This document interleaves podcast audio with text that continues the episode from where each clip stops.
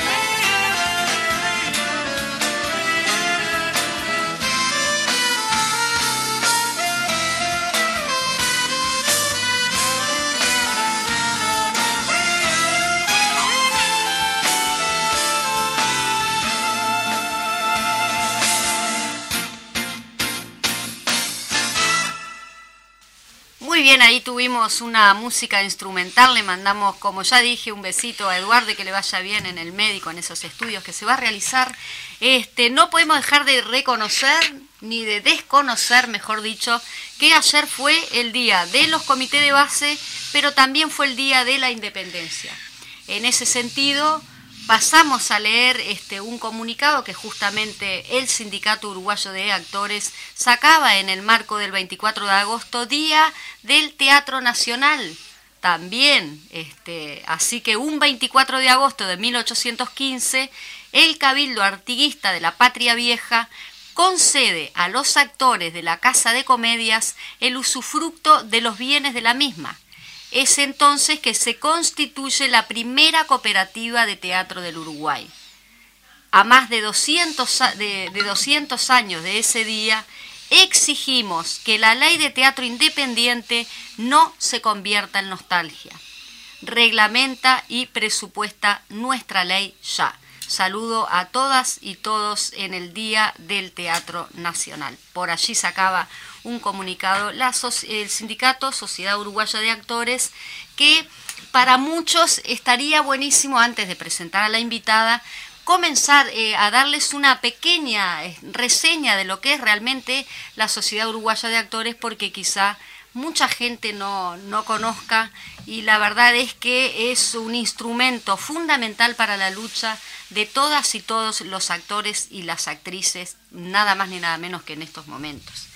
Así que bueno, un poco de historia. SUA, que es la Sociedad Uruguaya de Actores, es creada esencialmente por artistas de radioteatro para defender sus derechos y conquistas laborales. Luego eh, se suma la solidaridad y la ayuda mutua con eh, la creación de Valorarte, bueno, obviamente anteriormente otras cooperativas, como bien lo decían por allí, se crea en el marco de la entrada en vigor de la ley 18384 que justamente es necesaria para defender esos derechos. Estatuto del Artista y Oficios Conexos 17 de octubre de 2008 para incluir como trabajadores a los artistas en el sistema formal de seguridad social. Fíjense qué revolucionario es esto, por favor. Artistas que sean reconocidos como trabajadores por ley 18384. Esto sucede ante el crecimiento y la gran relevancia que tenía el teatro y las artes todas en los años 50 en adelante. Cuando digo esto es la creación del sindicato o Sociedad Uruguaya de Actores, sin dejar de mencionar que a partir del año 1937 ya comienzan en el Uruguay los primeros movimientos este, teatrales a manifestarse. Cuando digo movimiento es que no todos los grupos de teatro que integraban esos movimientos este, necesariamente hoy por hoy están, sí están los históricamente reconocidos como ya lo sabemos.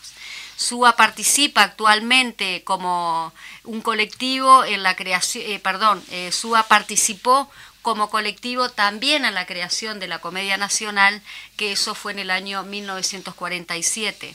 Años más tarde adquiere la Sala Teatro Odeón, que luego pasaría a llamarse nada más ni nada menos Carlos Brusa, que Carlos Brusa fue un gran este, militante, lo diría yo, por así decir, del teatro, en homenaje al gran pionero del teatro. Buenos días, Alicia Dogliotti. Espero haber estado a la altura porque estamos con la presidenta del Sindicato Uruguayo de Actores. Bueno, buenos días, muchas gracias, muchas gracias por esa presentación, sí. La verdad que... Perdón, este, Alicia es actriz y directora de teatro. Sí, y, este, y bueno, eh, la verdad que sí, muy, muy, impactada por esta presentación del sindicato, la verdad que, que muy completa. Es un sindicato sí con, una trayectoria muy larga, desde 1941 que existe ya que este año cumplimos los 80 años.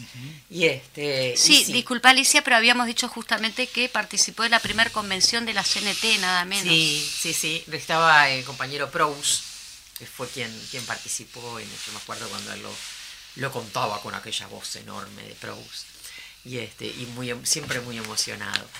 Eh, sí, eh, Suba tiene el, haber sido testigo a lo largo de, muchos años, de, muchos cambios y consolidaciones y, eh, y también resistencias, ¿no? que fue uno de los sindicatos que quedó abierto durante la dictadura. Un compañero lo abría todos los días y todos los días lo llevaban preso a las 5 de la tarde, era muy gracioso. Eran las venían cinco a la las 5 de la tarde. se lo llevaban, después lo soltaban. Pero este, pero de todas formas, fue un sindicato que de esa forma y con esa modalidad sobrevivió eh, abierto. Eh, y bueno, y por lo menos creaba ciertos vínculos, ciertas referencias que, que llevaron a que mucha gente tuviera una forma de comunicarse también, ¿no? Porque Mantener la casa abierta es Claro. importante. sea como sea, así te lleven todas las tardes. Pero bueno, el- y hoy estamos nuevamente en actos de, de resistencia, en actos de logros, bueno, como, como la vida misma de, de este sindicato ¿no? y de las artes.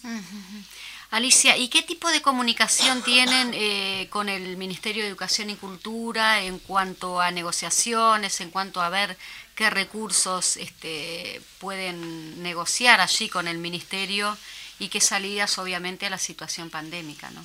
Este, bueno, nosotros eh, históricamente eh, tenemos eh, contactos con, con el Estado, sea a nivel central como a nivel departamental. Y, este, y, y lo, lo hemos hecho siempre con, con todos los, los gobiernos, sean de, del palo que sean. Exactamente. Eh, nosotros este, con el Ministerio de Cultura eh, y comenzamos las, las negociaciones, las charlas, las conversaciones el propio marzo de, de 2020 cuando recién este, comienza este nuevo gobierno y, y previo a la pandemia incluso, ¿no? Ya estábamos ahí porque si hay algo que estamos es inmediatamente golpeando las puertas. este, eh, hemos tenido en algunas oportunidades apoyos y en otras oportunidades, eh, y para nosotros muy importante, negativas o, no resolución de, de, temas como es el, el caso de la, de la ley de, de, independiente, como, como bien la citabas tú ahora con nuestro comunicado saludo, diríamos por el 24 de agosto, ¿no? que para muchos es la nostalgia, para nosotros es el día del, del teatro nacional. Eh, no es menor, no es menor que ese día se constituyera la primera cooperativa, eh, un, siendo el sistema de, de teatro independiente eh, un ejemplo en Latinoamérica y en el mundo, y eso te lo digo tranquilamente porque soy vicepresidenta de la Federación Internacional de Actores, además, desde hace tres meses. Y, hemos, y he tenido que presentar varias veces y en varias oportunidades la forma de trabajo eh, y de desarrollo que, que tenemos eh, a nivel local y realmente terminás de dar una charla, terminás de hacer una intervención en un congreso y siempre vienen dos o tres compañeros o compañeras de diferentes países a, a poder seguir charlando un poco más y ver cómo es el sistema nuestro. Uh -huh. Así también sobre la ley de, de del artista que también uh -huh. la, la citabas. Pero volviendo a, a nuestra preocupación ante este saludo, que en el saludo decíamos, por favor, reglamentar y presupuestar la ley de teatro independiente. La ley de teatro independiente fue votada a fines de 2019 por unanimidad por ambas cámaras y no ha sido reglamentada desde entonces. Perdón, igual cabe destacar, Alicia, que la 18384 ya está, obviamente es una ley que ya sí. está, digo, para sí, que, sí, la, para que la gente... El Estatuto del Artista en este está momento vigente... pasamos a la ley de teatro independiente que en este momento está en el Parlamento en discusión. No, no, no, la ley de teatro independiente se, se votó se, se por votó unanimidad. Por mayoría, ahí va. Sí, sí, no por mayoría, por unanimidad. No. La presentó el Partido Nacional. O sea, sepamos que fue una ley que salió del consenso desde antes. Incluso antes de ser escrita, hubo un lanzamiento de la exposición de motivos en el Galpón dos años antes, donde participaron todos los sectores políticos. O sea, había un acuerdo, que había una necesidad, que existía la necesidad de legislar el teatro independiente. Se terminó la redacción, se envía al Parlamento y el Parlamento la vota sin presupuestar porque era el último año de, del, del, de, sí, sí, del del, periodo del donde periodo. obviamente no es constitucional este, presupuestar leyes. Entonces se esperó a el 2020 con total tranquilidad, dado que había sido algo que había salido del consenso y de la unanimidad. Uh -huh. eh, entonces, en el marzo del 2020, eh, en el ministerio dice, bueno, no estamos convencidos mucho, o sea, no, no, no, sabe, no entendemos muy bien por qué no, no les convencía tanto una ley que todavía no la habían leído siquiera. Este, no la han podido terminar de leer, no la han podido terminar de resolver, no han podido reglamentarla y ni siquiera se ha convocado a lo que es el Consejo Honorario que lo crea la ley, que es un instrumento muy interesante porque está conformado tanto por el ministerio como por todas las gremiales vinculadas al teatro, desde la Asociación de Teatros Independientes eh, y, la, y la de Teatros del Interior, además de, de la SUA, sí, FUTIAT y SUA. Y, este, y el ministerio. Con ese instrumento nosotros hubiéramos podido trabajar y hubiéramos podido desarrollar estrategias eh, mucho más eh, importantes y redondeadas eh, para enfrentar la pandemia. La tuvimos que hacer remando, la tuvimos que hacer buscando material de acá, de allá. Incluso fue muy tedioso también para el Ministerio de, Cultura. Digo, para todos ha sido tedioso y por separado, cuando podríamos haber aunado esfuerzos, haber este, sido un poco más inteligentes en, en lo que se refiere a la gestión de, de los recursos, la gestión de, también de, los recursos humanos, ¿verdad? Y, el conocimiento, poder realizar, un mapeo serio de todo el país. Eh, digo, cosas que no se habían alcanzado todavía porque eran necesarias, eran, son parte de procesos, y, y en realidad en vez de seguir progresando, fuimos para atrás. Fueron para atrás. Entonces, realmente nos ha dolido y nos ha dolido muchísimo muchísimo. Y como decimos ahí, hace 200, más de 206, más de 200 años, que el cabildo artiguista eh, reconoció a, los actores y parece que ahora eh, tenemos que ir unos cuantos casilleros hacia atrás. No, no, no sabemos en realidad. No, inclusive hay algo muy, muy interesante para destacar que también lo decía Washington Sassi eh, de, en cuanto a la ley de, teatro independiente, cuando yo me refería a que no es la misma, es la 18384, que es otra ley diferente, para no confundir.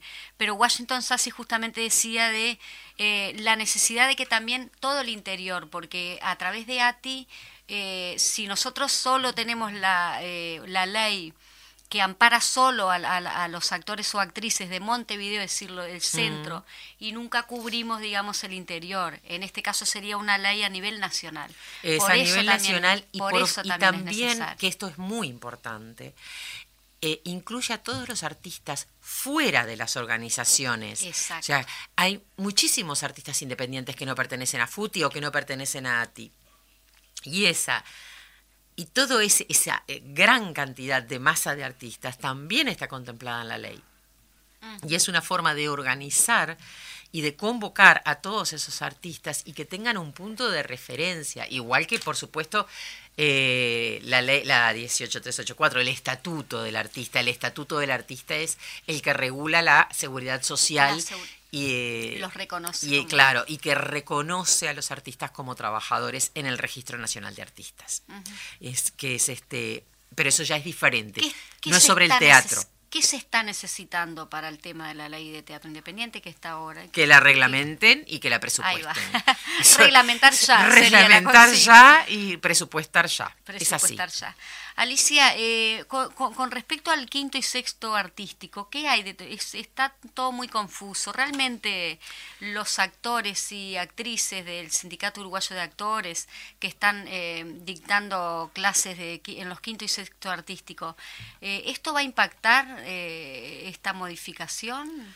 Bueno, nosotros pedimos ahora una, una, reunión con Robert Silva, estamos esperando que nos reciba. Para nosotros esto es algo mm, muy, muy preocupante. Eh, para nosotros había sido realmente un, avance importantísimo a nivel educativo. También nos habíamos convertido en ejemplo a nivel internacional. Em, acá hay un, hay, un tema grave porque no se están respetando acuerdos internacionales que, Uruguay había eh, firmado, ratificado como es este, la hoja de ruta para la educación artística que se firmó en, Lisboa en 2006 y la agenda de, Seúl que se firmó en Corea en 2010. Eh, muy, son, son realmente cuando tú a nivel de, UNESCO, cuando a nivel internacional empezás a, tener este tipo de, de compromisos, yo creo que es muy preocupante que un gobierno los desconozca, por un lado. Y por otro lado, que desconozca lo que significa el, bachillerato artístico, más allá de los acuerdos internacionales, mm. eh, de lo que ha significado para la formación de centenares de artistas. Eh, basta con preguntarle a cualquier escuela de cine, desde la ECU a las, a las públicas eh, o las facultades de comunicación, el nivel eh, con el que llegan los alumnos y las alumnas ahora y lo que sucedía antes, la gran diferencia. Nosotros nos hemos posicionado en cine y en audiovisual de otra forma. Estoy tocándote un temita nada más. Sí, sí, sí, sí, ¿cómo será? Este, claro, eh, después tenés la música, tenés la pintura, digo, hay una, tenés el teatro, tenés la danza. Eh, es muy amplio, es muy amplio el tema a nivel de formación de de, este, de los artistas. Yo si hubiera tenido un bachillerato artístico...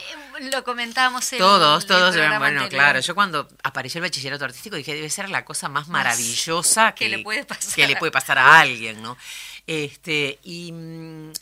Y es preocupante, y es preocupante que este tipo de modificaciones se realice con liviandad, porque un día vienes, prendes la televisión y te dicen, ah, vamos a cambiar esto, vamos a hacer esto. Caramba, atrás hay profesionales que vienen trabajando hace muchos años, formándose en esto. Eh, que, es un desconocimiento muy grave, ¿no? Eh, y es un. Tenemos que tener un poquito de respeto hacia los hacia los alumnos y las alumnas. Hay una cantidad de padres y madres, donde me incluyo, que tenemos hijos, hijas que que quieren ir al, bachillerato artístico están haciéndolo. ¿Y ahora qué les decimos? ¿Qué vamos a hacer? Claro, ¿por qué? Porque además es esa cosa que además se creó, ah, es para vagos. Este. No, el bachillerato artístico es el bachillerato que tiene más carga horaria, por ejemplo, para que la gente lo sepa. No es un bachillerato que, ay, que voy y me rasgo las vestiduras y, y wow. No, es dificilísimo. Y realmente hay que trabajar, porque para ser artista hay que trabajar mucho, muchísimo. hay que crear una disciplina muy grande y hay que formarse en muchas áreas.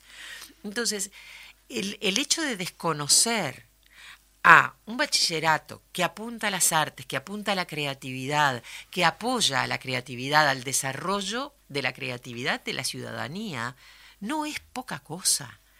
Es es un bachillerato que va a formar profesionales y que va a formar ciudadanía consciente que puede generar cambios reales. A eso le tenemos miedo.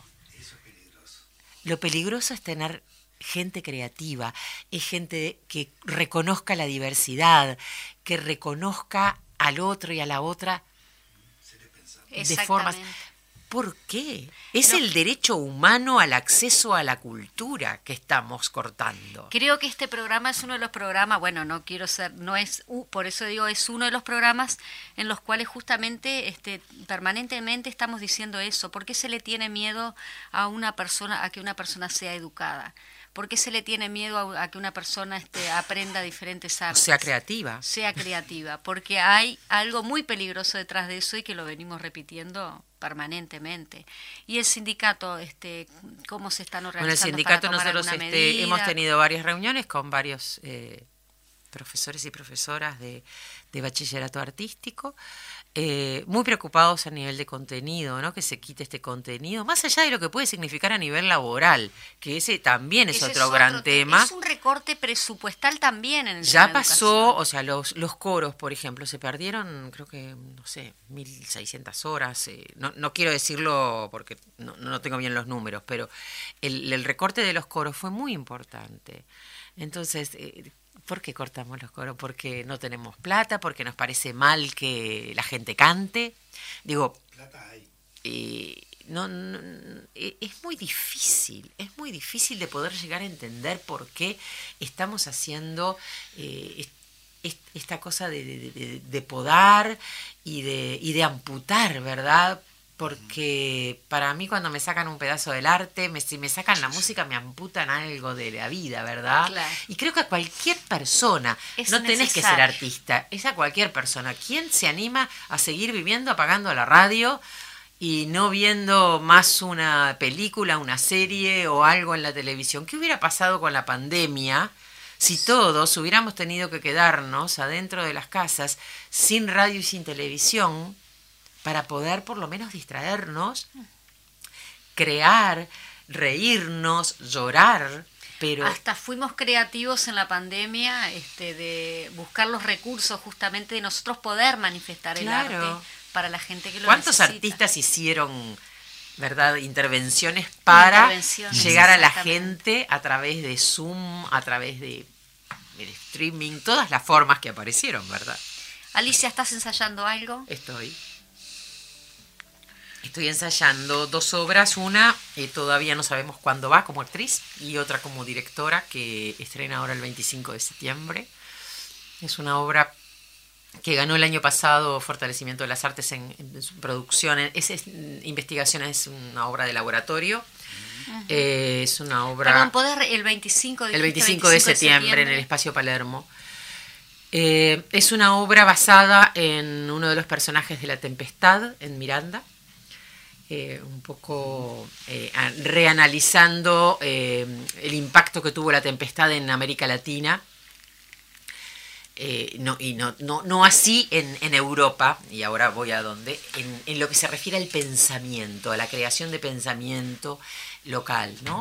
Eh, el primer gran, la primera gran obra aparece, eh, es Ariel de Rodó, donde Rodó ahí toma una cantidad de valores y de, ideológicos, diríamos, con respecto a, bueno, cuando hace todo el ensayo de Ariel y coloca a Próspero como el maestro, bueno, donde define esos personajes de, una forma muy precisa, reflejando un, una América Latina y un Uruguay determinados, ¿verdad? Años más tarde viene Fernández Retamar en Cuba y escribe Calibán, donde ya eh, le da un perfil eh, mucho más revolucionario, donde toma el tema de la tierra de otra forma, de la identidad, ¿verdad? Y eh, siempre también, ambos viendo lo que lo que podía ser el imperio, pero creando ideología y creando identidad latinoamericanas.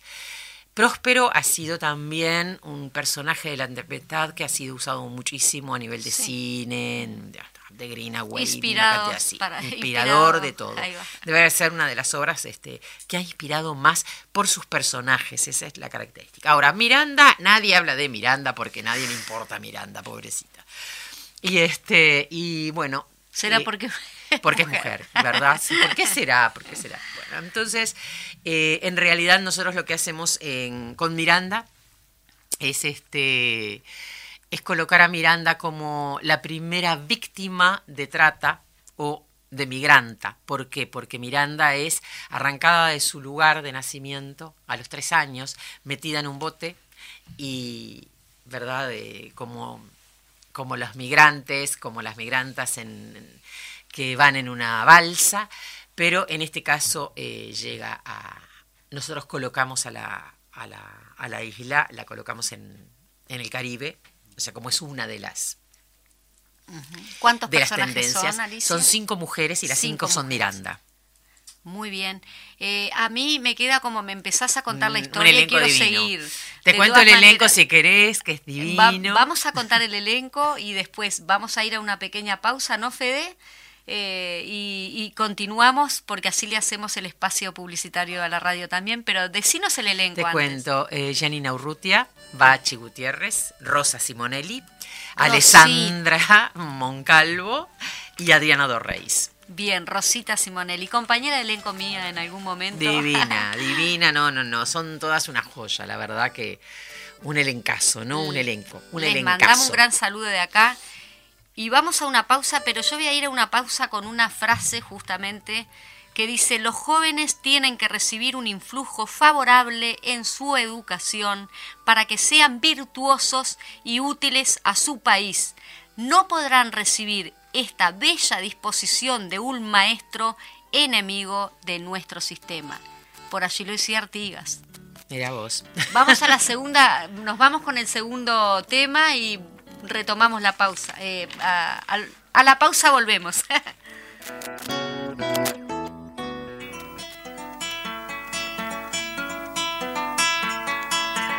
rumiando alguna fórmula que salve lo poco que le queda.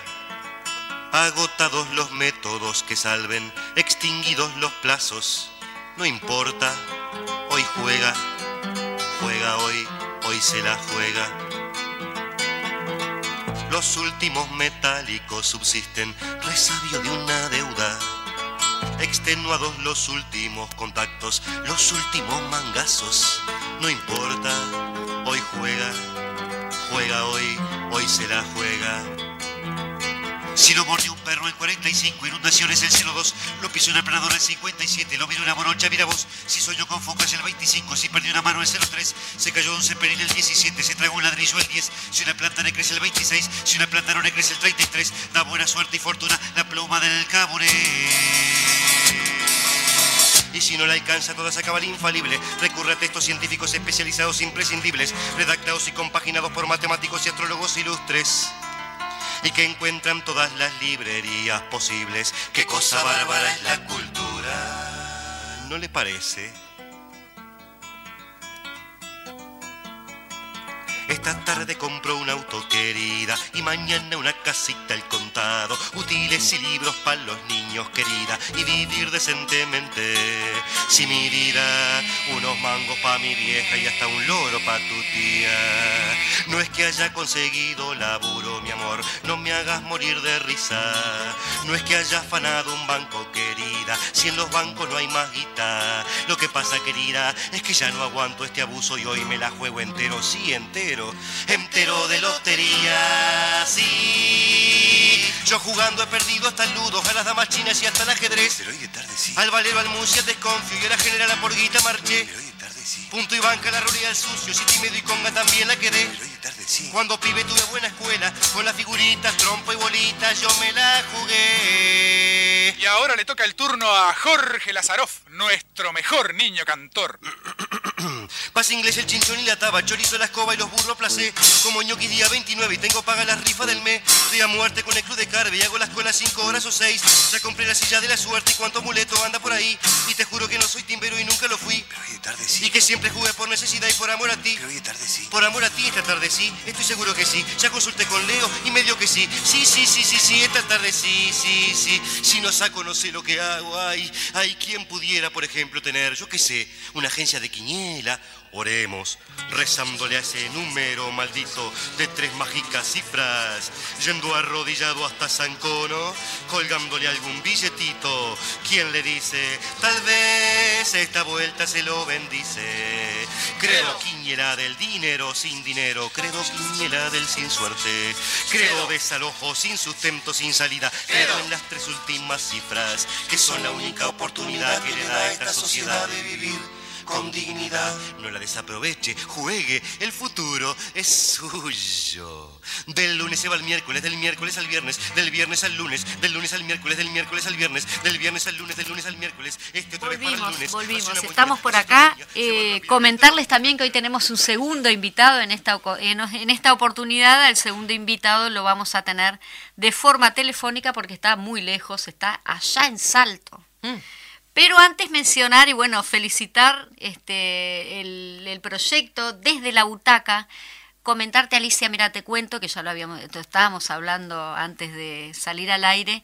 Desde la butaca es justamente una experiencia que surge o un proyecto que surge y que se desprende de lo que es este programa de radio Cultura en Casa y que tuvimos la primera experiencia con nada más ni nada menos con Arturo Flaitas, Qué lindo. un divino del Divino, teatro. divino. Así que nada, este, convocamos a todos a que lo vean, a que lo escuchen, porque es fabuloso. Y luego mandarle un gran abrazo a una amiga nuestra que compartimos, Gabriela Iribarren, María Mendive y Marisa Bentancur por su estreno. Y bueno, nada. una obra, una pero que no la pueden dejar de ver. Maravillosas, divinas, las tres grandes tres. amigas, Gabriela y Marisa, eh, compañeras de carrera. Sí, Fuimos- divinas Estuvimos juntas este, en la EMAD. Y vamos a ir a verla. Yo voy a ir este fin Tenés de semana, ir, me sí. comprometo, porque Sí. el anterior no pude mucha Son tarea. esas obras que no hay que dejar de verlas. Muy bien. Ahora vamos entonces a presentar al invitado, lo vamos a recibir acá con Alicia Dogliotti. Eh, nuestro invitado es Daniel Dalmao, él es diputado y está con la responsabilidad nada más ni nada menos que con el presupuesto de la enseñanza. Eh, Daniel nació el 27 de agosto, mira, dentro de poquito cumpleaños.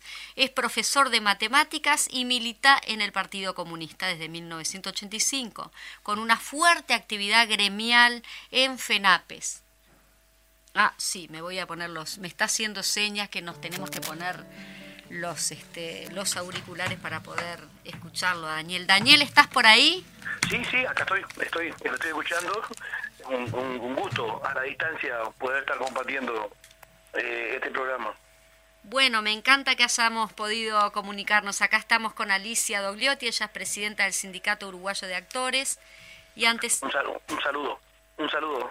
Eh, a la eh, distancia. A la distancia. Antes estuvimos hablando justamente de los quinto y sexto artísticos, que es lo que nos compete como, como este, entes de la cultura eh, obviamente que tú eh, vamos a hablar contigo del de el presupuesto de enseñanza.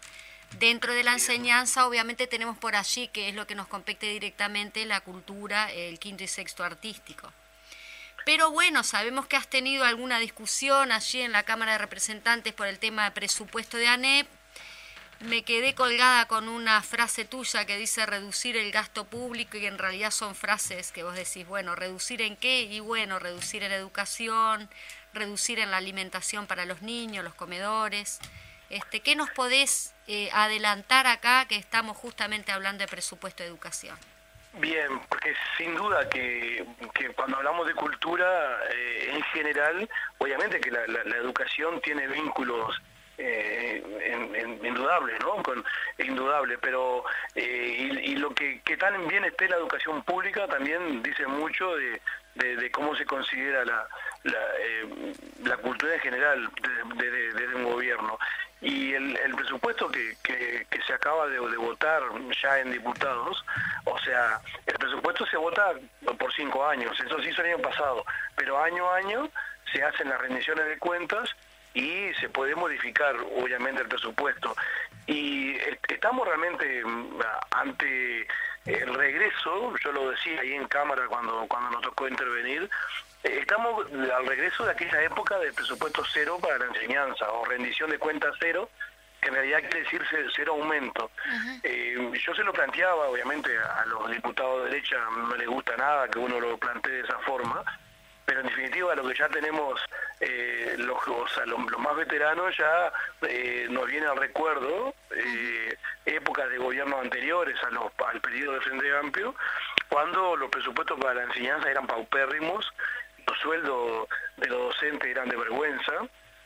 nosotros planteábamos allí, y nos viene al recuerdo las movilizaciones que se hacían en aquella época, donde se reclamaba presupuesto para la enseñanza y los carteles decían, entre otras cosas, salario docente, vergüenza nacional. Eh, hayamos, nos habíamos, habíamos perdido costumbre de eso porque desde que los 15 años que estuvo el Frente Amplio en el gobierno, el presupuesto para la enseñanza fue aumentando año a año y también los salarios para los docentes fueron aumentando año a año. Cuando ingresa el gobierno esta coalición de derecha, una de las cosas que hace es, frenar los presupuestos de la enseñanza y ahora en, esta rendición de cuentas vuelve a hacer lo mismo. Eh, cuando envía el, el, presidente envía la rendición de cuentas el 30 de junio al Parlamento, no había un artículo eh, para la, educación, para toda ANEP. O sea, todo, estamos hablando de primaria, inicial, secundaria, UTU, eh, formación docente, no había un artículo. O sea, nosotros le preguntábamos si ¿quiere, quiere decir que la educación no tiene ningún tipo de necesidad o que el gobierno no sabe que, la educación tiene eh, múltiples necesidades y necesidad de ajuste y de aumento en, lo que se destina. Eh, parecía que no, porque en realidad mandó esa rendición sin ningún artículo para NEP. Algo se modificó en, el, en, la, discusión del diputado, pero no fue para nada significativo. Así que en definitiva estamos asistiendo a un segundo año de, crisis social, eh, de salud y donde eh, el conjunto de la sociedad lo está padeciendo y que el, gobierno no toma medidas para, para reactivar y en particular eh, deja totalmente de lado la enseñanza y sí se ha dedicado a promover ese tipo de eh, modificación, o sea, de reforma que ustedes estuvieron hablando antes que entre otras cosas implica ese desprecio por, lo cultural, por lo artístico y ellos lo que ven número de horas, ¿no? Entonces, a reducir, a reducir grupos y a reducir eh, distintas formas de bachillerato, lo que hacen contarán, bueno, que van a tener tanto gasto menos, porque ellos hablan, ellos hablan de ahorro. De ahorro. El presidente se jacta ¿no? de eso, de los ahorros que ha hecho el gobierno, incluso en algunos organismos de prensa internacional, él salió a decir que había logrado ahorrar 600 millones de dólares. Y nosotros decimos lo que es lo que significa ahorro para el gobierno eh, son recortes para, para la educación. Siempre recortes en los más necesitados, ¿no? Eh, tú lo comentabas por allí, Daniel, en cuanto al tema de la ley de urgente consideración que como parecería que ya está eh, corriendo el tema, porque tú mencionabas que hay pérdida de independencia que ya está reflejada en el presupuesto y que lo justamente lo orientabas hacia la ley de urgente consideración como que ya está siendo... Es cierto, porque para nosotros está totalmente ligado. Yo eh, cuando comencé esa intervención eh, tomé como punta una expresión de uno de los diputados de, de coalición que ellos decían que había que relacionar eh, el presupuesto y la organización de cuentas con, la ley, con la LUC. Y claramente que es así, porque es todo parte de esta concesión de este gobierno, que nosotros decíamos allí, ya no se habla mucho de concepciones ideológicas y políticas, ¿no? Parece como que está fuera de moda. Pero yo les planteaba ahí que en definitiva lo que está detrás es una concesión neoliberal y que acá en Uruguay ha aplicado en forma dogmáticamente, eh, esquemáticamente neoliberal y que entre otras cosas eh, la LUC lo que hizo fue una reforma una reforma tremenda en la educación. Y una de las cosas que afecta es que es, justamente a, a los recortes de la autonomía y a la independencia que tiene que tener necesariamente la educación de cada de cada gobierno de turno y eso ya se está notando porque eh, las autoridades actuales eh, dependen totalmente de, esta coalición de gobierno y entonces hay una pérdida de autonomía, de independencia allí en la educación y se ve reflejado que en definitiva ya no hay más consejos de secundaria, de primaria, de UTU, o sea, no hay un colegiado que discuta la política de educación, sino que hay gerentes eh, obviamente tampoco le gusta a ella que lo digamos así, ¿no? Pero lo, que hizo fue, lo que hizo fue poner gerentes allí en la educación y de ahí es que surgen estos recortes que realmente van a tener una incidencia muy negativa en el conjunto de la educación pública en otro país que, que nosotros siempre nos sentimos tan orgullosos de ella, pero que realmente eh, los ajustes que están haciendo eh, la limitan de una manera muy importante. Daniel, me, me preocupa y digo, también le preocupará a la población en cuanto a cuando decimos que afecta directamente a, las personas más vulnerables, estamos hablando de los quinto y sexto eh, también nocturnos, o mejor dicho, el liceo nocturno, que justamente van las personas que de repente trabajan eh, todo el día y bueno, también quieren terminar sus estudios a la edad que sea, no, es, no importa. Eh, Sí, sí, sí. Yo cuando comencé a trabajar, en mis primeros años, daba clase en el nocturno. Y realmente ahí uno ve un esfuerzo muy grande eh, de las personas que, que, no pudieron terminar en, su tiempo eh, el liceo y que lo hacen con un esfuerzo muy grande y que realmente siempre la educación pública generó esos espacios para que la gente se pudiera reenganchar, pero cada vez se va, se va limitando más eh, focalizan las cosas en lo que a ellos les interesa y realmente eh, la educación, eh, el, tema que ellos ven la educación como un servicio más, ¿no? Y nosotros, nosotros vemos la educación como un derecho fundamental. de ahí la importancia de la educación pública. Y el Uruguay tiene muy arraigado esa concepción de educación pública que implica participación, pero que implica que también la idea de que la educación pública tiene que ser la mejor, la de mejor calidad y porque es la, es la educación a donde van la, inmensa mayoría de los, de los uruguayos y fundamentalmente los hijos de los trabajadores y los hijos obviamente de, de los sectores más necesitados eh, es la educación que van. Entonces por eso debe ser la mejor. Y el Uruguay tiene muy arraigados los, los principios valerianos, y que, tienen que ver con la laicidad, pero que tienen que ver con esa educación para todos, pero que después fue incorporando a lo largo de la historia eh, el, uruguayo en el concepto de participación en la educación pública, de, ser parte de ella, de, los sectores involucrados y la sociedad en su conjunto. Y realmente esta coalición lo que está haciendo es pasando una tabla rasa sobre eso y el destrozo es enorme. Realmente nos va a costar mucho después recuperar, que ojalá que, podamos recuperarlo, pero va a costar mucho recuperar eh, realmente estos desastres que están haciendo actualmente. En ese sentido, este, bueno, hemos tenido a un Frente Amplio escuchando, ya tuvimos el Frente Amplio allí en la Plaza Primero de Mayo, eh, en el programa anterior tuvimos a Carlos Rivero, también un, compañero de la enseñanza, este Carlitos, y estuvimos hablando justamente que el recorte también está en los quinto y sexto artístico porque justamente lo invitamos a un programa de cultura. y en ese sentido, bueno, que ahora estábamos comentándolo también con Alicia, que la tengo por acá, ella se ha quedado a escucharte muy atentamente. Bueno, este, creo que también el Sindicato Uruguayo de Actores va a estar por allí, por el Parlamento, y es necesario que los escuchen también en cuanto a la ley de teatro independiente. Eso es muy bueno, porque cada vez que eh, cuando se reciben las distintas delegaciones, con la visión del lugar, de los protagonistas directo, eso ayuda muchísimo. Y los parlamentarios allí tienen forma de, incluso cuando yo hago mis intervenciones, busco justamente los argumentos que de, lo que están involucrados directamente. O sea, yo fui a, a, recibir siempre cuando iba a las delegaciones de trabajadores, tanto de la educación este, como de otros, y de allí que uno se nutre para, para fundamentar el, tratar de frenar todo este embate neoliberal que, que estamos viviendo, que obviamente lo pueden hacer porque tienen la fuerza de los votos, pero que en definitiva por lo menos que quede que no quede legitimado eh, que, que, tendrá los votos, pero que no quede legitimado que lo que están haciendo eh, realmente sea algo válido, sino que, que realmente es algo que tendremos que enfrentar. Y, sin duda, eh, todo lo que tiene que ver con la cultura, los regímenes más autoritarios es a lo primero que a lo, primero que recurren a, reprimir. Yo le, en, otra intervención que hice en el Parlamento cuando se planteó el tema de la laicidad por parte de un diputado colorado, les planteaba que lo de mi generación eh, vaya si sufrimos eso, porque cuando yo me, toca hacer el liceo, eran en tiempos de dictadura, cuando a todos los mejores docentes la dictadura los, este, los persiguió y los, destituyó, entonces nos tocó tener este, una, educación muy recortada.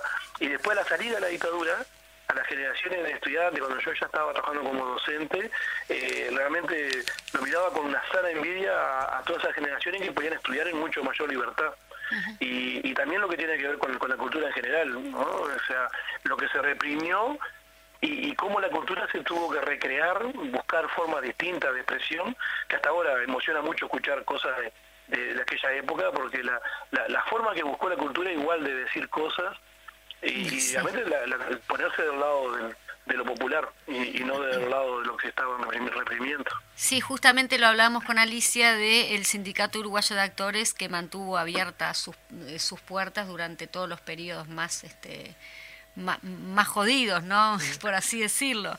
También el, el, teatro circular y bueno, también el teatro El Galpón. El teatro El Galpón, lamentablemente con su exilio, ¿no? Pero también resistiendo desde donde se podía. Y en cuanto a eso que decís tú, que los mejores docentes en tus tiempos no, no eran buenos, ahí justamente antes de, darte paso eh, dijimos una frase de Artigas que vaya si es eh, necesaria y actual, que es un maestro enemigo de nuestro sistema. En ese sentido, este, acá los políticos son serían, en este caso, los políticos que no están avalando esta, bueno, que están a favor de la LUC y que no están avalando una enseñanza como corresponde, serían justamente los enemigos, ¿no? en este caso. Sin duda, eh, los, que, lo que tienen una visión autoritaria de cómo cómo llevar adelante un, programa de gobierno, una concesión de, sociedad, sin duda que las cosas que primero reprimen es a la, libertad de, pensamiento y de, creación. Entonces atacan la cultura, atacan la educación pública.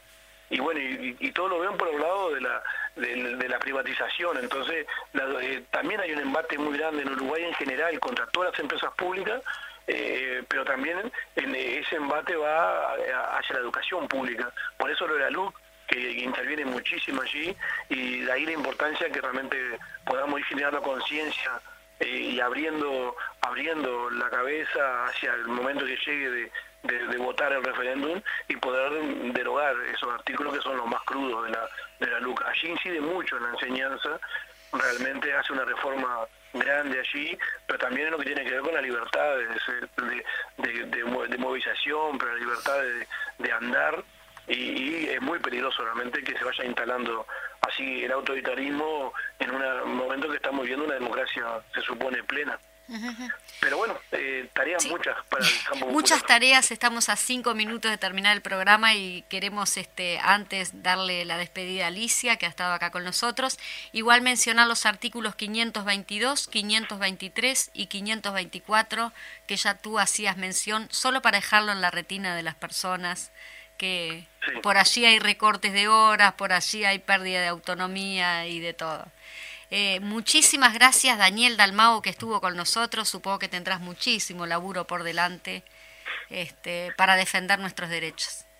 Sí, pero bueno, eh, es, es, lo que en definitiva, cuando nosotros tenemos una, una concepción del mundo que nos hace vivir de una manera determinada, y bueno, entonces la militancia para nosotros es cuestión de, lo cotidiano, no es, no es solamente para los momentos electorales, y realmente no, no, no concebimos la vida de, otra manera.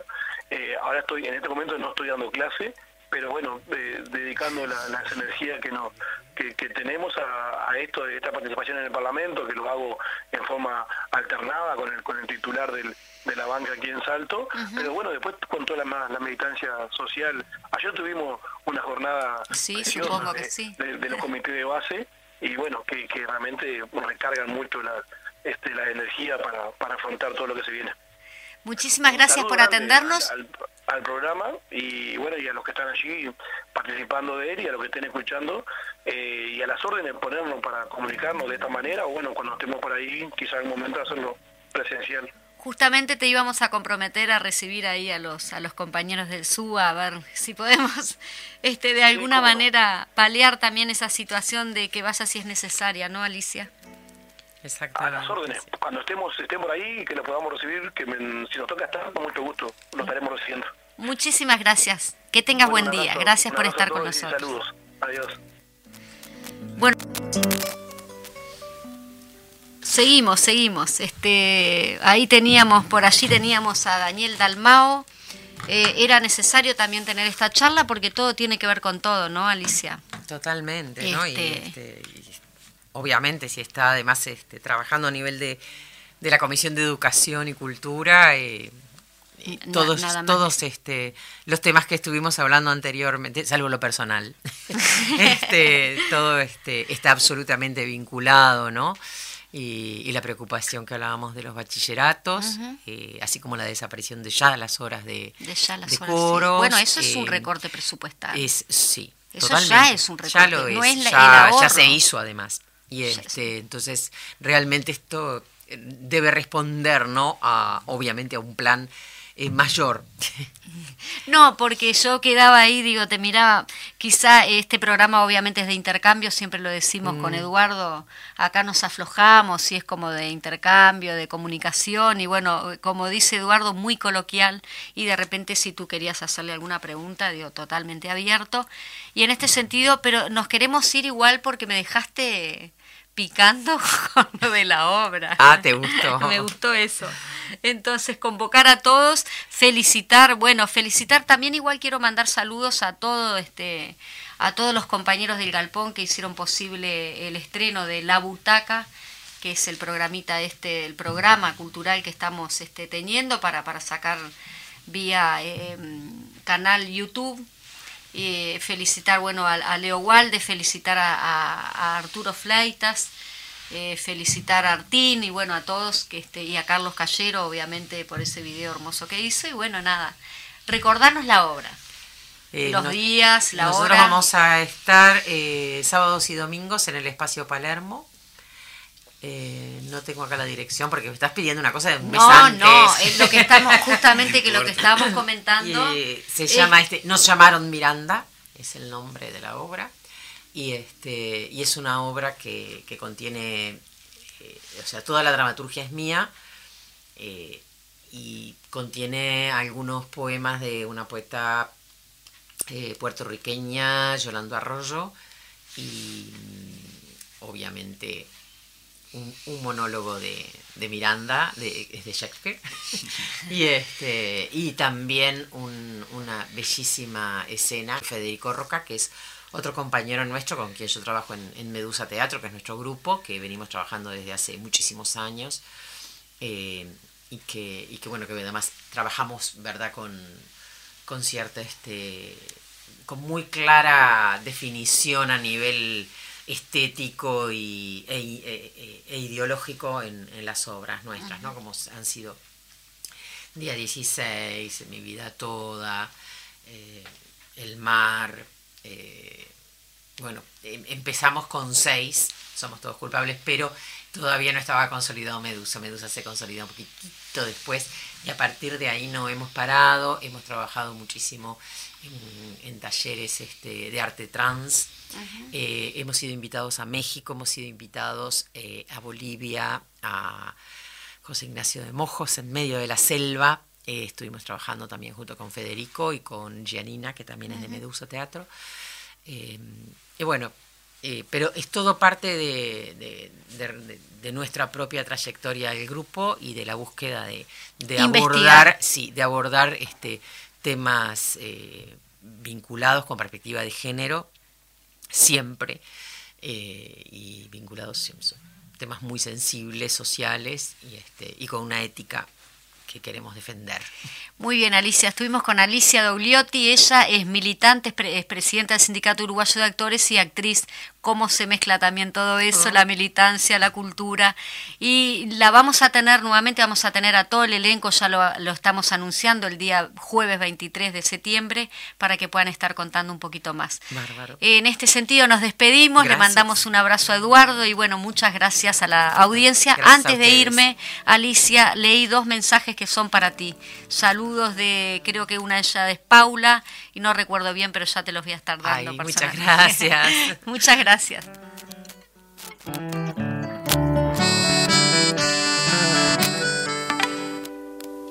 Cultura en casa, todos los jueves de 12 a 12.30. En Radio Fénix CX40 1330 AM. Un programa de cultura en un ámbito bien coloquial. Los esperamos.